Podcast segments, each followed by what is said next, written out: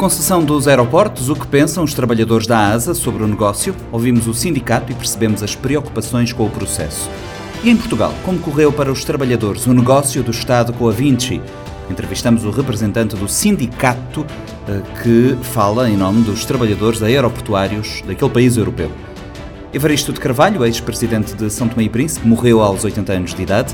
Recordamos o legado do antigo líder político são tomense pela voz de Urbino Botelho, ex-ministro dos Negócios Estrangeiros de São Tomé. Também nesta edição, Paulina Chiziane, uma aventureira nas palavras da própria. Vamos ouvir a escritora moçambicana mais à frente.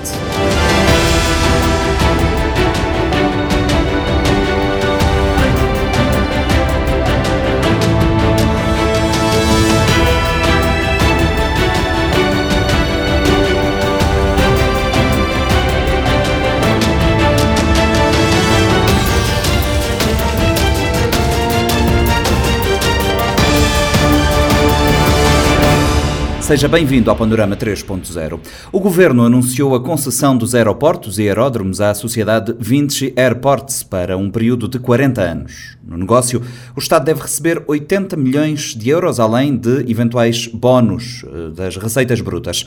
Os trabalhadores estão apreensivos porque dizem que não foram tidos nem achados no processo presidente do Sindicato dos Transportes, Comunicações e Administração Pública, Maria de Brito Ponteiro, aponta a perda de postos de trabalho como um risco decorrente da concessão. Por isso, promete fazer tudo para a manutenção desses postos de trabalho.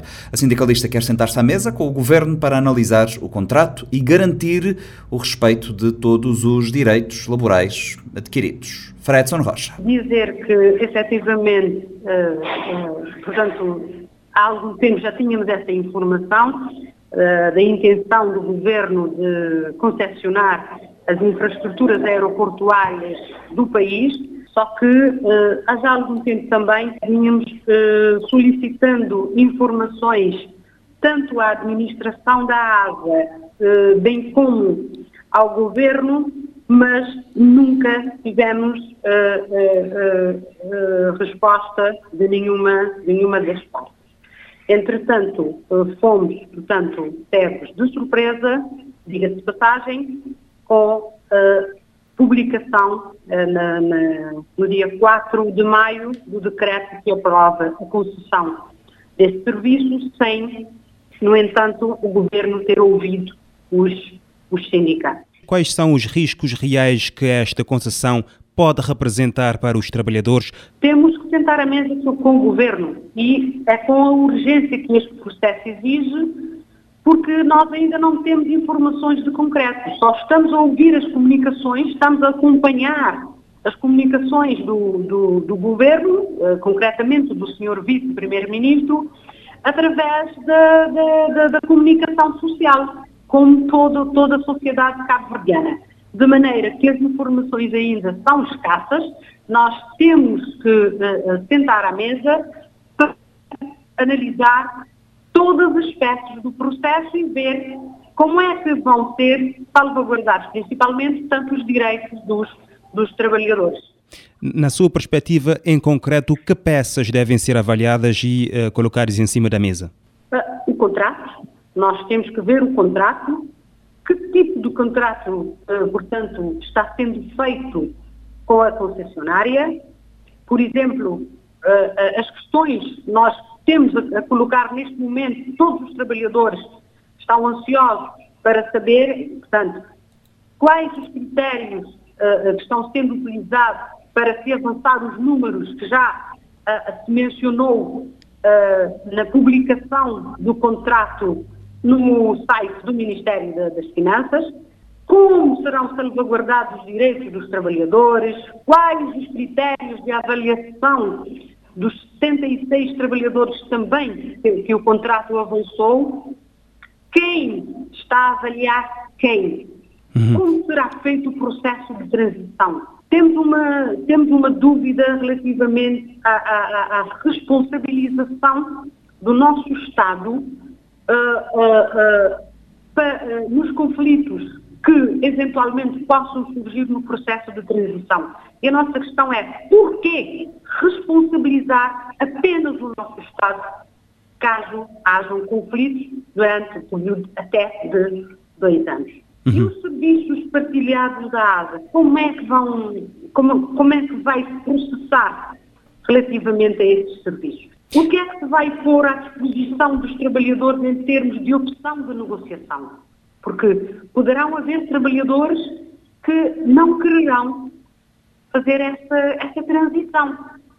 Que opções de negociação serão colocadas à disposição dos trabalhadores para, neste processo de, de negociação com a VANS? As informações ainda são escassas relativamente a esta concessão, mas eh, por agora, na sua perspectiva, que riscos uh, uh, que essa concessão pode estar a representar para os trabalhadores, tendo em conta que não tem informação sobre o assunto? Os riscos que podem existir deste, deste processo poderá ser a perda de, de, de, posto, de postos de trabalho uh, de alguns trabalhadores, porque só os, os, os trabalhadores e os seus sindicatos só ficarão tranquilos quando souberem qual o número exato de trabalhadores que nova que o novo dono irá absorver. E ainda nós não temos essa informação. As informações temos, por isso eu disse, são escassas. Uma hora a informação diz que pode, outra hora a informação diz que eh, já, já é quase um dado adquirido, passarão um número de 300 e qualquer, 306, que a memória não me falha. Mas nós temos que sentar à mesa para definir esses números. Portanto, o risco que se pode correr é, portanto, a perda de postos de trabalho, caso a concessionária decidir que não absorverá todos os trabalhadores neste momento uh, uh, disponíveis para, para, serem, para serem transferidos para a nova empresa. O que acha que deve ser feito para acautelar? é preciso que sentemos à mesa e analisemos o, o, contrato. A partir do momento que analisarmos o contrato, há situações que nós, os sindicatos, os trabalhadores e os seus sindicatos não vão permitir. Nomeadamente? A perda de postos de trabalho. Ninguém, quer dizer, nenhum trabalhador pediu esse processo. Então, nenhum trabalhador deve ser eh, penalizado na, na, na, transição deverá fazer tudo, nós vamos fazer, pelo menos vamos tentar fazer tudo, para a manutenção dos postos de trabalho. Todos? Todos. Todos os postos de trabalho. Vamos fazer de tudo. Uhum. Estamos a falar de um universo uh, no total de quantos trabalhadores? Uh, neste momento, o número ao certo não temos, mas 400 e tal. 400 e tal, próximo de 500 trabalhadores. Uhum. Uh, de uma forma mais concreta, o que é que deve ser garantido em todo esse processo? A, a, a nós, como sindicatos, como representantes dos trabalhadores, importa-nos a vertente laboral, porque este processo tem vertentes políticas, então que os políticos cuidem da vertente política. A nós, os sindicatos, a nossa preocupação é a vertente socio-laboral.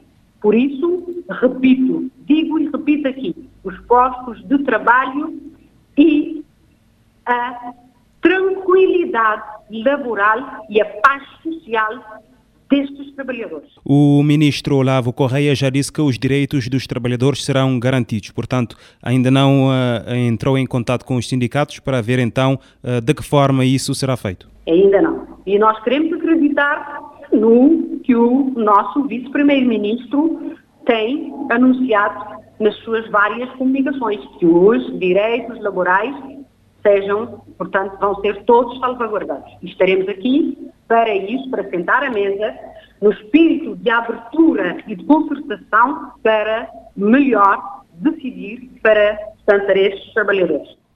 Tendo em conta a importância dessa concessão para a vida dos uh, trabalhadores, acha que Uh, o governo uh, deveria ter sentado à mesa com os sindicatos antes de, de avançar concretamente para essa, essa concessão? Evidentemente. Aliás, já fizemos, já, já, já eh, manifestamos a nossa discordância pela forma uh, contrária como as coisas aconteceram neste processo de concessão. Nos outros processos similares, nomeadamente de, de, de privatizações, decisões entre algum, de algumas empresas e instituições, o comportamento foi diferente. Primeiro, sentou-se à mesa com os sindicatos para depois publicar, publicar os diplomas e neste processo foi precisamente o contrário. Eu creio que o governo perdeu a oportunidade de sentar com os, os trabalhadores e os seus representantes sindicais antes da, da, da publicação do diploma. Devia ter, devia ter uh, uh, feito isso antes, portanto, ao escutar primeiro os, os, sindicatos e depois, portanto, avançar para, para, para a publicação do diploma. O... temos que fazer isso depois da publicação do diploma. Uhum. Esperemos que o governo não demore, né? Era essa mesmo a minha questão. Qual é o horizonte temporal que acha que eh, deve ser aqui respeitado para que o governo se sente à mesa com os sindicatos, os trabalhadores, para chegar a, um, a uma conclusão, a um consenso? Tem que ser o quanto antes. Antes mesmo da assinatura do contrato, porque o, o, o, nós só concordaremos depois de vermos as cláusulas e as condições contratuais deste processo. Uhum. O Ministro das Finanças já disse que se tudo correr bem até o mês de julho, junho o contrato será assinado, então deve ser já o encontro, não é? Nos próximos dias, exatamente. Muito Esperamos bem. que, portanto, o Governo chame os dois sindicatos representativos dos trabalhadores da ASA nos próximos dias para sentarmos à mesa e, portanto, analisarmos o contrato e os contornos deste, deste processo gostaria de, de, de, agradecer e de deixar aqui, uh, agradecer uma vez mais, e deixar aqui uh, uma mensagem de solidariedade, confiança e tranquilidade, não só aos trabalhadores da sede da ASA, como também aos dos demais aeroportos e aeródromos do país, dizendo-lhes que estamos atentos, vamos acompanhar de perto o processo, com responsabilidade de sempre, mas também com a firmeza já demonstrada noutras ocasiões, privilegiando sempre o diálogo e a concertação. O Grupo 20 atua no mercado como operador privado de aeroportos, é um dos operadores líderes no mundo, é responsável pela gestão, desenvolvimento e operação de perto de cinco eh, dezenas de aeroportos em França, Portugal, Reino Unido, Chile, Brasil, Japão, Suécia, Estados Unidos, entre outros. Em eh, Portugal, o governo concessionou por 50 anos a exploração dos aeroportos à ANA Aeroportos, que tinha uh, sido comprada uh, pela Vinci Airports em 100%. Eh, a aprovação do contrato aconteceu em dezembro de 2012. Desde então, o Sindicato eh, dos Trabalhadores da Aviação e Aeroportos tem denunciado sucessivas violações do direito dos trabalhadores ou dos direitos dos trabalhadores. Nesta edição do Panorama 3.0, vamos conhecer a realidade portuguesa pela voz do, eh, do CITAVA, o sindicato que representa então os trabalhadores aeroportuários em Portugal. Conversamos com José Sousa, presidente presidente da mesa da Assembleia Geral do CITAVA, que nos fala da experiência quanto à salvaguarda dos direitos laborais. O responsável sindical entende que o Grupo Vinci tem um historial de violação de direitos dos trabalhadores.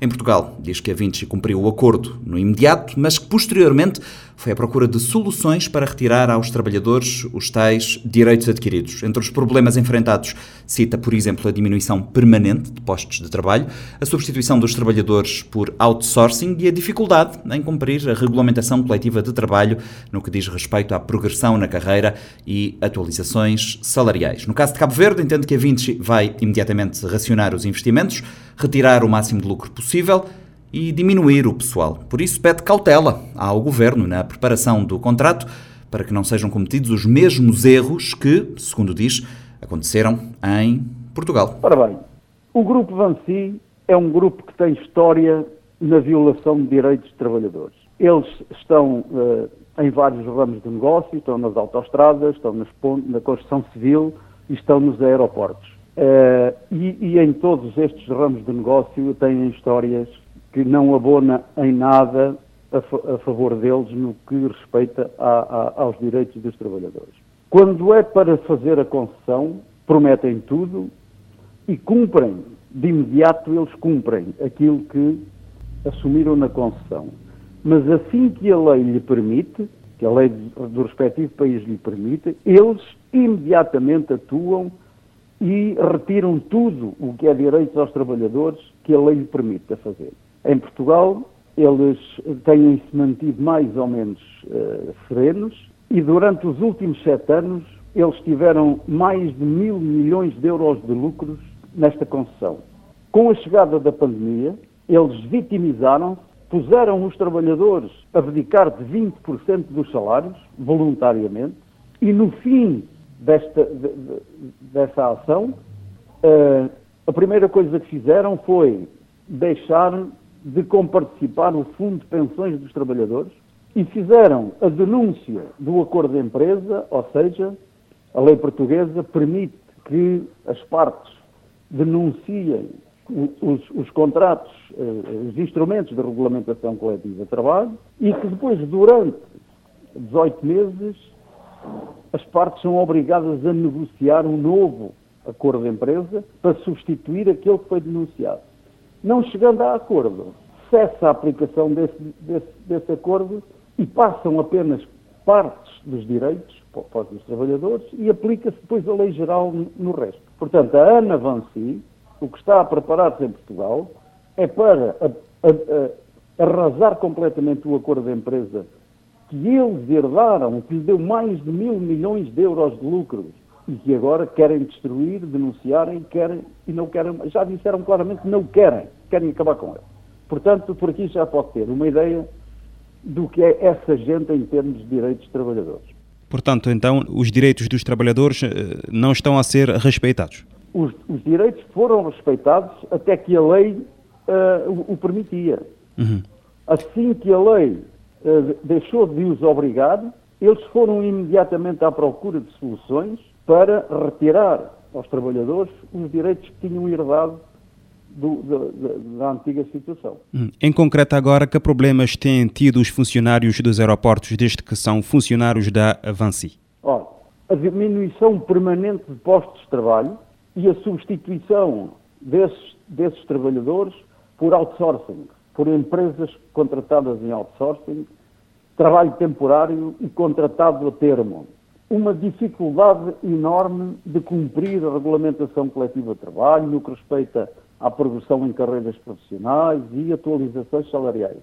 Para ter uma ideia, este ano, por exemplo, em que a inflação em Portugal é, uh, foi o ano passado 1,3%, e este ano já vai nos 6,5%, a Ana Vanci apenas aceitou dar aos trabalhadores uh, eh, 0,8% de atualização salarial. Portanto, é, é gente muito pouco recomendável no que aos direitos dos trabalhadores de respeito. Uhum. Os trabalhadores de Cabo Verde têm que se precaver porque eles vão com certeza fazer o mesmo assim que a, a legislação permitir. Uhum. Uh, o, o, que é que se pode esperar num processo do género como está uh, a ser aqui em Cabo Verde?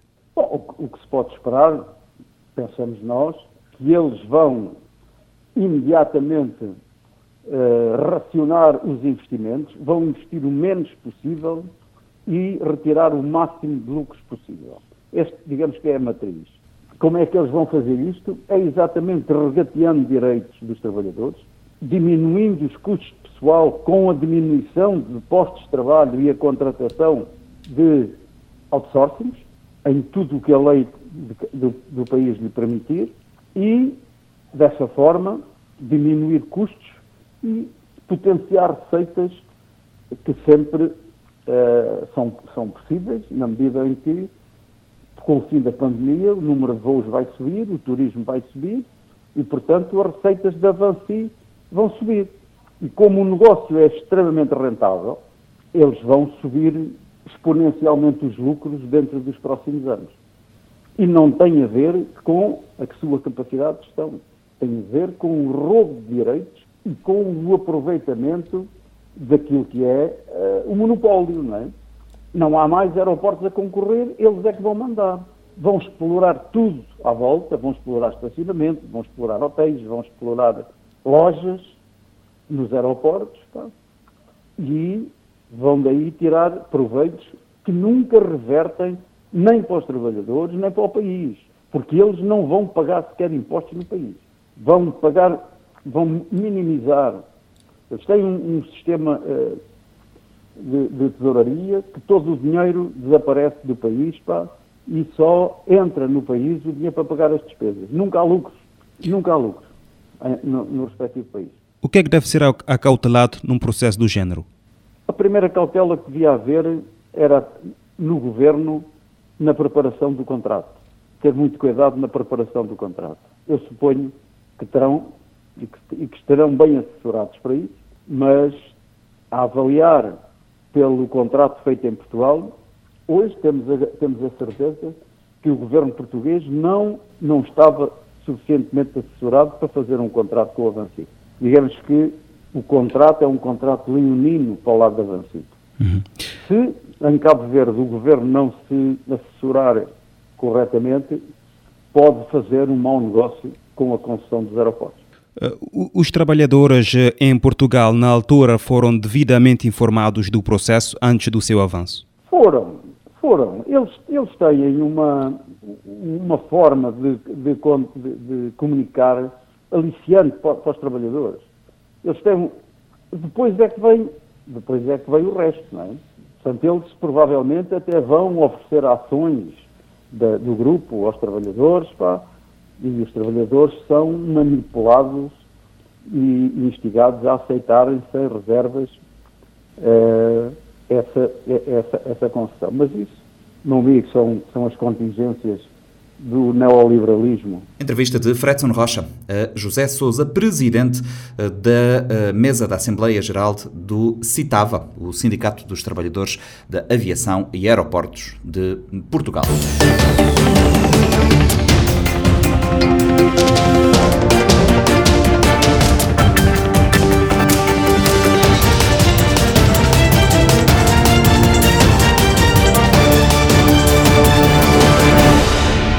Evaristo Carvalho, ex-presidente de São Tomé e Príncipe, morreu na noite de sábado, aos 80 anos, vítima de doença prolongada. O antigo chefe de Estado São Tomense, no poder entre 2016 e 2021, era um histórico da política são tomense. O governo decretou cinco dias de luto nacional para prestar tributo ao ex-chefe de Estado, Urbino Botelho, ex-ministro dos Negócios Estrangeiros de São Tomé lembra à RFI o papel do estadista. Confesso que, de facto, para mim não foi surpresa, porque durante os últimos tempos o presidente Evaristo confrontou-se com problemas de saúde sérios, foi submetido a algumas intervenções cirúrgicas quer em Lisboa, quer aqui em Santo Tomé, tinha uma saúde muito fragilizada, muito débil, investigada por doenças, né, várias. Levou várias vezes a, a Portugal e mesmo aqui em Santo Tomé levou-la a internar algumas vezes. Conseguinte, é sempre triste receber uma notícia da perda de alguém, sobretudo uma pessoa de estatura do presidente Evaristo Carvalho, uma pessoa com quem tive a oportunidade e privilégio de, de colaborar de lidar durante algum tempo, de quem eu tenho uma estima muito grande. Lamentamos eh, todos os santomenses, eh, acho que não estou a exagerar, porque foi uma pessoa, de facto, que em vida eh, soube lidar com todos.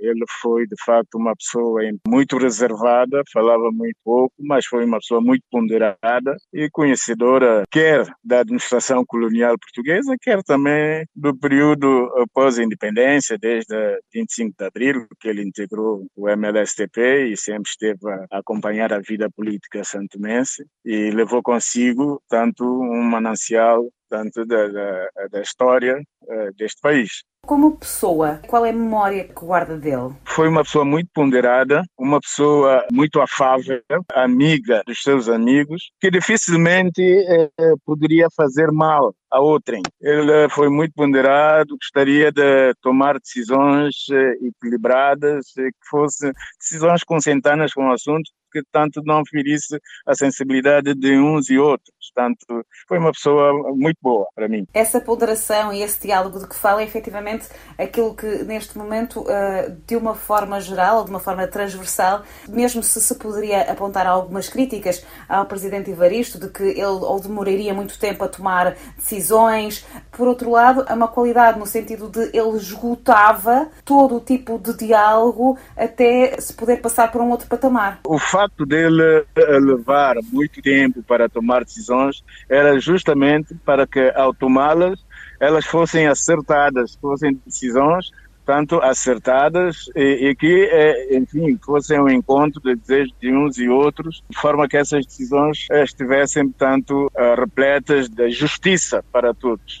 Ele fez apenas um único mandato como presidente do país, a figura mais alta do país. Todavia, uh, o percurso dele é transversal à política santomense, até porque ele assumiu papéis de primeiro-ministro, de ministro, também esteve, esteve em tribunais, foi assessor também do próprio presidente Miguel Trovoada. Acaba por ter um percurso que acaba por atravessar todo o espectro político santomense. Exato, como disse. Sabe, ele não só trabalhou com o presidente Miguel Trovada, mas trabalhou durante muitos anos com o presidente Manuel Pinto da Costa, o primeiro presidente do país. Conseguinte, ele, mesmo no seio do MLSTP, na altura partido único, ele exercia as funções partidárias, mas também funções uh, políticas de Estado. Portanto, ele foi, antes de ser ministro, foi diretor do gabinete do presidente Manuel Pinto da Costa. Ele foi, portanto, uma figura de destaque no seio do Partido Único, do MLSTP, um colaborador muito próximo do presidente Pinto da Costa durante o, o Partido Único. E depois, mais tarde, tanto eh, por discordar com a alguma orientação que não estava de acordo com a visão que ele tinha na altura. Tanto ele afastou-se do MLSTP sem confusão, sem problemas nenhums, mas eh, manteve-se sempre disponível a colaborar, dando a sua colaboração para o desenvolvimento do país. Portanto, foi uma pessoa que tinha um conhecimento administrativo extraordinário, trabalhou na administração colonial em lugares de destaque na altura, eh, na administração colonial, e continuou com, pôs esse conhecimento todo que ele adquiriu uh, durante a administração colonial à disposição, portanto, uh, da República, né? Democrática de Santo Tomé e Príncipe. Inclusive, ele também fez parte das negociações da Argel.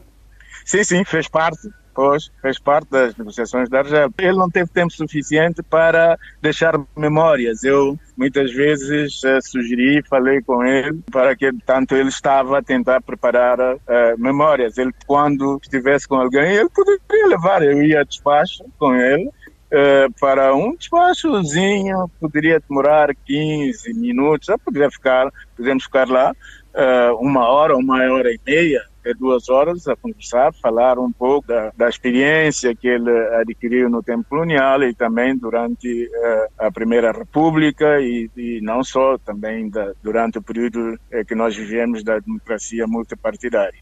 Já foi este, a saúde frágil dele que o levou a não se recandidatar a um segundo mandato? Ora, justamente, este foi um dos motivos uh, fortes para que ele não se recandidatasse. Portanto, justamente ele já, já se sentia muito débil. Que legado deixa o ex-presidente para o país e para estas gerações mais novas de, de santomenses? Ele deixa um, um, forte legado de que as divergências, os diferentes devem ser resolvidos por via de diálogo, tanto com ponderação, não precipitarmos uh, na tomada de decisões, analisar com frieza os assuntos, com ponderação e tomar decisão e para de facto possamos viver na divergência sim, mas eh, eh, na união também.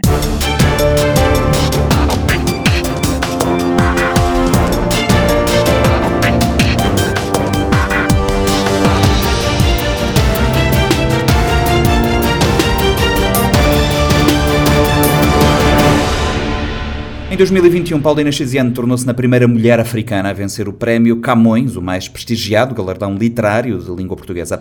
Com obras traduzidas em França, Itália, Alemanha, Espanha, Estados Unidos, a escritora, que em 2003, com o livro Niquetes, uma história de poligamia, ganhou o prémio José Craveirinha, considera que as mulheres têm que escrever porque o mundo está desequilibrado. Em entrevista à RFI, Paulina Chiziane, a primeira mulher moçambicana a publicar um romance, afirmou ser simplesmente uma aventureira que também é pioneira. Entrevista conduzida por Luís Guita. Começámos por perguntar a Paulina Chiziane se a vontade de escrever, de contar histórias, vem das histórias que ouvia a avó contar à volta da fogueira.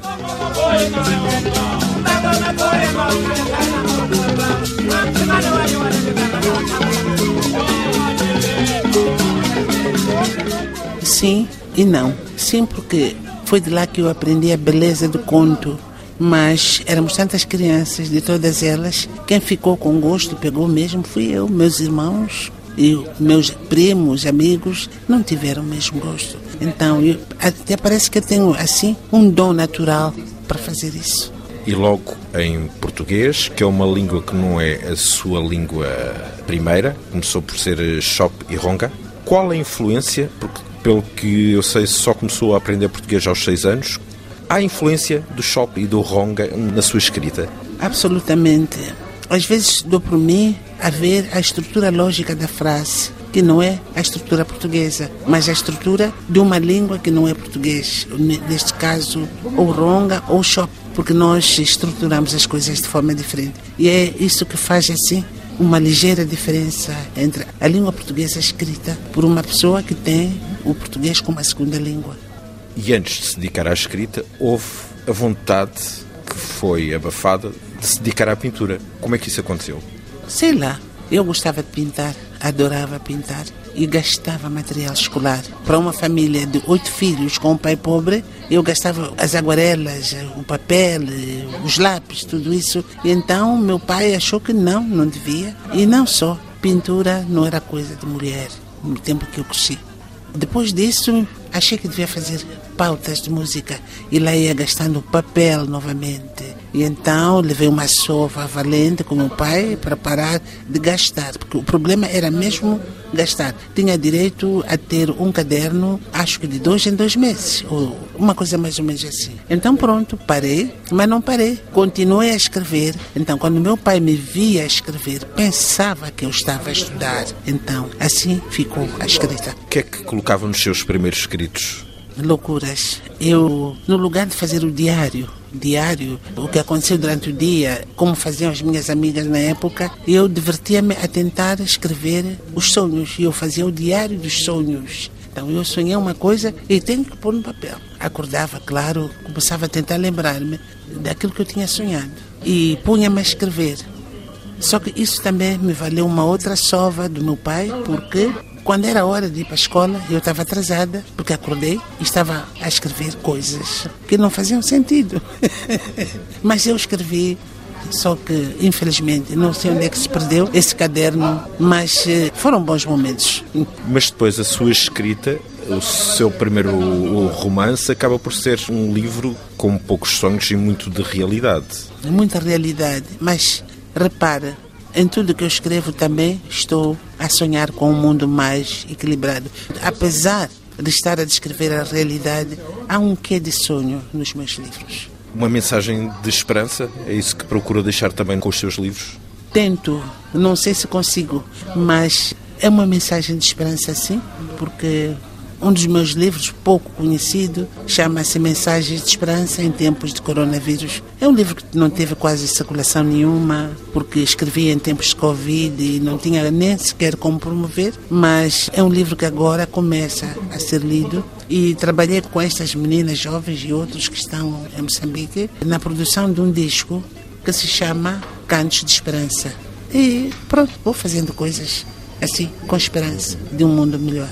E é também essa procura de uma esperança que ele levou a escrever A Voz do Cárcere. A Voz do Cárcere, não sei, mas eh, quando eu entrei na prisão, eu senti um desespero e vivi o desespero das outras pessoas. E o mais interessante é que os que estão na prisão têm muito mais esperança de viver, de sair daquela situação, de viver uma vida de luz, muito mais do que as pessoas que nunca entraram numa prisão. Essa é a parte mais bonita da história. Esta voz do cárcere que por acaso veio quebrar uma afirmação sua que, entretanto, tinha dito que não voltaria a escrever. O que é que encontrou nestas histórias que se viu obrigada a voltar a escrever?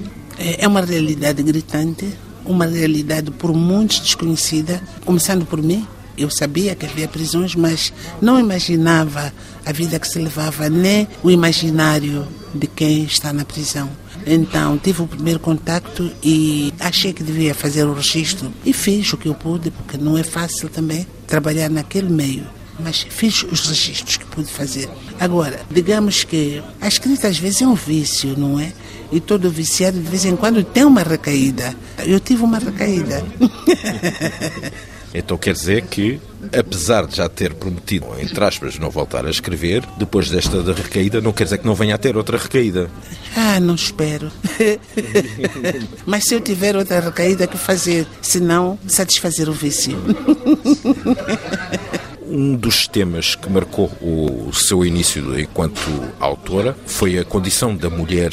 O que é que procurou contar e o que é que ainda falta dizer sobre a mulher e, em particular, da mulher negra e africana? Há muita coisa para dizer. Eu confesso que, apesar de ter escrito o livro, eu não disse absolutamente nada. Quer dizer, disse muito pouco sobre aquilo que as mulheres são. O mundo profundo, o mundo interior, o sonho delas, aquilo que elas gostariam de ver realizado, é um trabalho que vai sendo feito muito devagar e levará o seu tempo. Então, eu digo que sou simplesmente uma aventureira que também é pioneira nessas matérias, porque a verdade sobre as mulheres tem que ser um trabalho permanente. O que é que faz estar tão preocupada com a condição da mulher é o estar subjugada, a falta de perspectivas. O que é que procura trazer ao de cima? Acima de tudo, fazer com que as mulheres sintam o seu poder interior. Porque há mulheres que, por causa de diferentes sistemas, acabam se anulando. E elas não se podem anular, mas às vezes a, mulher tem força, mas as filosofias e as religiões têm um discurso completamente redutor. E a mulher acaba ficando para trás, demitir-se da vida, anular-se, enfim. E é preciso levantar as mulheres e fazer com que elas descubram o seu ser interior e reconhecer a contribuição que eles dão para a existência da vida de qualquer ser humano. Esse papel redutor que a religião acaba por ter sobre a mulher será porque são homens que estão à frente dessas religiões e que os livros sagrados terão sido escritos por homens? Pode ser que sim. Não é apenas a religião, mas as instituições, quase todas, são instituições patriarcais. Então, isso tudo, o patriarcado, misturado com as religiões e com as nossas tradições algumas, leva-nos exatamente a esta posição das mulheres. Agora, há uma coisa que eu digo sempre: se as mulheres estivessem sentadas na mesa para escrever a Bíblia, pode ser que a Bíblia tivesse um começo um pouco mais humano para as mulheres que, pronto, abre-se um livro dito sagrado para dizer que elas são pecadoras, são criminosas, que são venenosas. É, não é bom. Eu acho que faltaram mulheres ali. Fazendo uma interpretação inversa, até parece que o homem tem medo da mulher e por isso faz esse desenho da mulher. Pode ser que sim, pode ser. Mas há sempre um desejo, acho que isso é, é humano, há sempre um desejo de um sobrepor-se ao outro. Quando as mulheres também estão no poder, os homens que se cuidem. Então, Mulheres no poder? Será que o mundo será mais justo? Não sei. Homens no poder? É o mundo justo? Não sei. E para onde é que foi o equilíbrio? Porque a maior parte dos princípios que regem o mundo não são do equilíbrio, mas sim da supremacia de uns sobre outros. Então, se calhar agora chegou a altura de tentarmos conversar para acabar com a guerra dos sexos. O mundo precisa de equilíbrio, a vida precisa de equilíbrio e não da guerra dos sexos. Atualmente, é uma autora consagrada, mas no início como é que foi? Quais as reações que recebia por falar de sexo e de amor? As piores. Muita gente não me levava a sério e até chegavam a pensar que eu, tudo que eu escrevia eram heresias que não mereciam ser escritas, mas o tempo foi passando e pronto. Hoje a realidade é outra. Mesmo aqueles que duvidavam agora acabam rendendo-se à realidade, porque faço o trabalho, escrevo o que eu posso. No fundo, eu só quero contribuir para que haja um diálogo, não porque eu quero que aconteça isto ou aquilo, que vá mudar o mundo, não. Só o facto de podermos sentar e dialogar e fazer uma reflexão à volta do nosso relacionamento como seres humanos é uma grande contribuição. Entretanto, recebeu o mais importante prémio da literatura em língua portuguesa, o Prémio Camões. O que é que isso mudou na sua vida? Muita coisa. Primeiro, que as pessoas já me levam a sério. Segundo, param para me ouvir, mesmo que não queiram. Precisam de ser bem vistos e acabam me ouvindo e, se calhar, acabam entendendo a razão de ser de tudo aquilo que eu faço. Como escritora, qual é a mensagem que gostaria de fazer chegar a outras mulheres, às mulheres africanas e, em particular, às mulheres moçambicanas?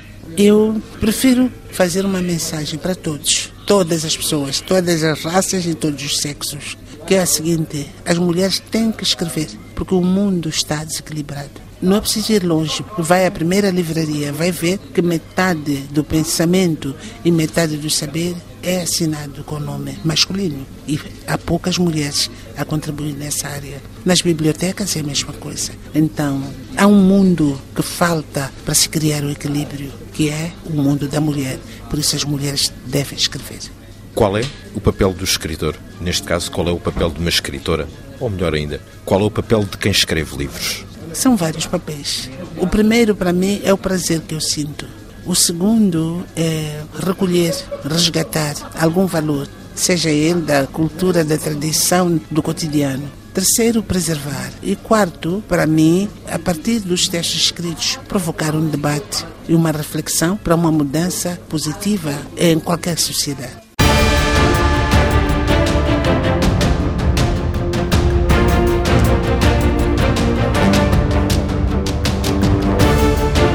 Panorama 3.0 é uma produção da Rádio Morabeza, disponível em diferentes horários e frequências. Estamos também nas plataformas digitais. Encontra-nos em radiomorabeza.cv, expressodasilhas.cv, no Spotify, em Google Podcasts e noutras plataformas de distribuição de uh, podcasts.